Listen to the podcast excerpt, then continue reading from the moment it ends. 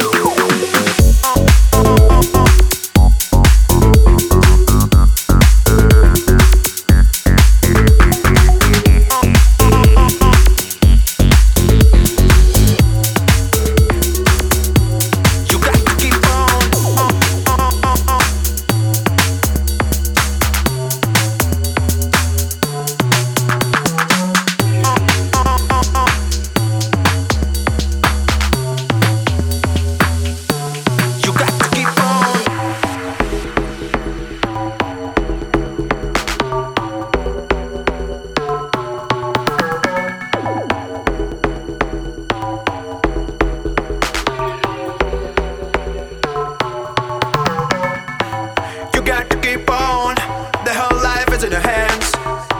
Baby, don't you understand?